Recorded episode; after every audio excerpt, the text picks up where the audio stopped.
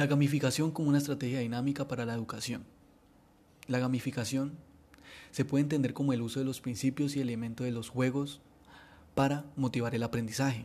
Cabe aclarar que no es el uso en sí de los juegos, sino la implementación de sus principios y elementos.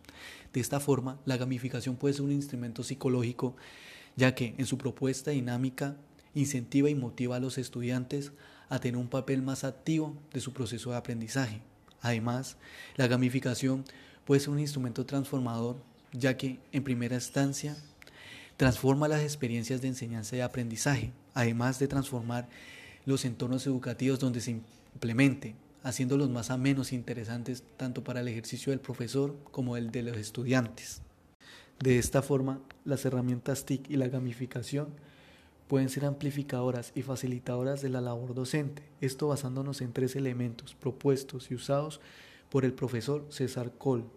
El primero es la conectividad, que es algo inherente de las herramientas TIC y es la capacidad de conectarse, comunicarse e intercambiar información en la red. Centrándonos en un entorno educativo, es la interacción que existe entre profesores, estudiantes y contenido.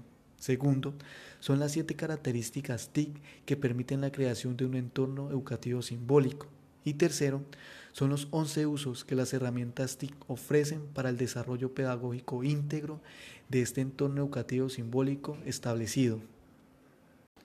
Pero para que esto se pueda realizar se necesita la implementación de un diseño tecnopedagógico y en la gamificación de unas narrativas que logren integrar el contenido de la clase.